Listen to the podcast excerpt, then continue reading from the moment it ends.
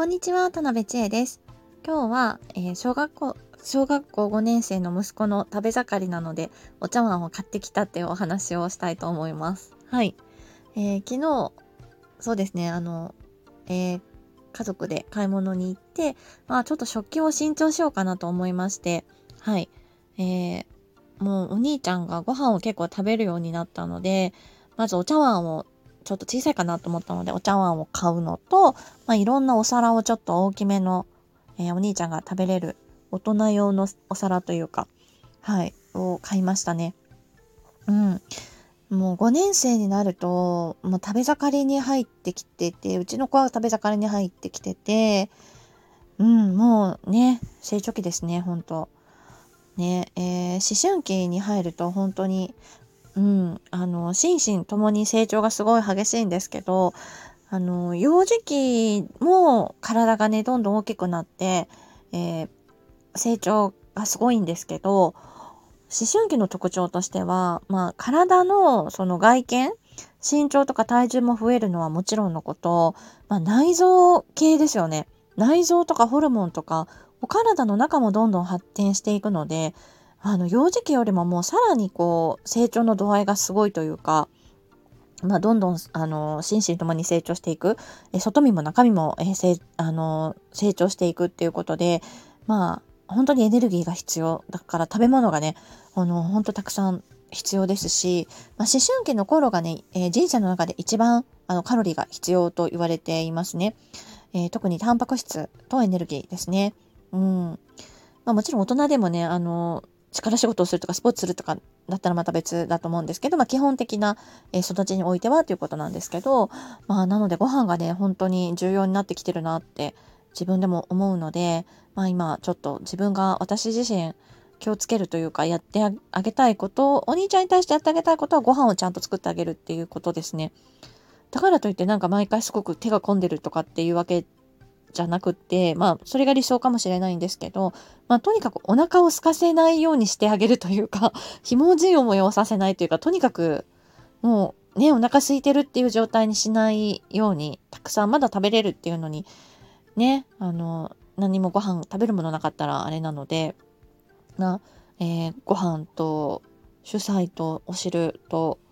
まあ、副菜があればあるで、それプラスまだお腹が欲しい、もう空いた時にじゃあこれ食べる？みたいな、あの、ちょっとしたお豆さんとか、あの、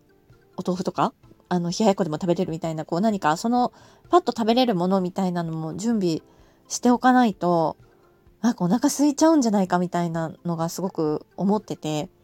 まあ、あの、いろいろ準備したりとか、そういうことまで含めて、えー、料理ね、お料理というかご飯に気を配ってあげたいなと思いますし、えそれがね、もう小学校高学年ぐらいから思春期にかけての親ができることを脱し親の愛情なのかなと思いますね。はい。そう、幼児期とはもう全然違いますね。幼児期だと、もうママと一緒に何かする。何かする。その中で成長していくっていうことなんですけど、まあ、ね全くないわけじゃないですけど、まあその機会もどんどん減りますし、まあ、えー、放課後とか土日も、えー、親といるよりお友達と遊んだりとかね、その方が楽しいですし、まあそうやってあの友達関係を学んでいくっていうことが一番大事な学びだと思うので、あの、そうですね、親から離れていきながらも、まあ家にはいるので、しっかりご飯を食べさせてあげたいなと思いますね。はい。そう。で、昨日も買い物に行った帰りにちょっと大きめの公園が近くにあるんですけど、そこの前通った時に、えー、娘のお友達がいて、うん、4、5人いて、でもそこで遊んで帰るってことで、私は帰って子供たちだけそこに置いて、えー、自分たちで帰るっていう形で帰ってきたんですけど、まあ、昔だったらね、そこちょっと遠めの公園なので歩いていけるんですけど、まあ、親がちゃんといて、えー、ずっと遊び見守ってて一緒に帰るみたいな感じだったんですけど、まあ、小学生だったらね、自分で出歩いて帰れるので、まあ、あの、お母さんがいないで、えー、子供たちにで遊んでっていうところが、えー、そういうのがあった時にあ本当にねあの幼児期と違う、えー、発達段階を起きてるなと思いますね。はいまあねあの私がお伝えしている子どもの関わり方っていうのはえー、時期において、発達段階において、えー、子供の関わり方を変えていく必要があるんですけれども、まあそこがね、本当に大事で、えー、幼児期にがっつりお母さんと関わって、えー、小学校では家族の、えー、お出かけもとかね、大事ですし、食卓も大事だし、えお父さんとのね、あの関係も大事になってきて、そこを大切にしながら、友達も大切にしながら、え徐々に徐々に、えー、子供のだけの時間というかね、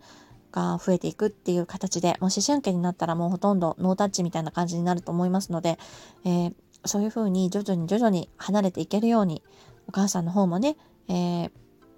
子離れができるという心づもりをして、うん、行く必要がありますしね。そのためにもね、お母さんが何か趣味を持っていくってことはすごく大事で、お母さんが趣味を持ってるとね、あんまり子供が離れていくっていうことに関して、まあ寂しい、まあ寂しいと思わないというか、まあ少し気が紛れるので、えー、子供に執着しなくて済むんですよね。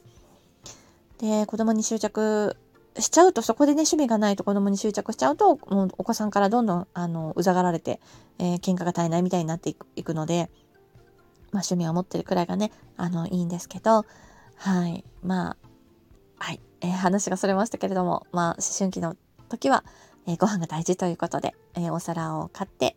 えー、お皿を買うとね、なんか女の人ってお食器を買うのが大体好きな人が多いですよね。まあ、毎日のお料理のことなので、まあ、好きなね、えー、お皿を使った方が気分も上がりますし、新しいお皿が来るとね、楽しいですよね。ということで、はい、えー、食器を買った話でした。最後まで聞いていただいてありがとうございました。ではまたね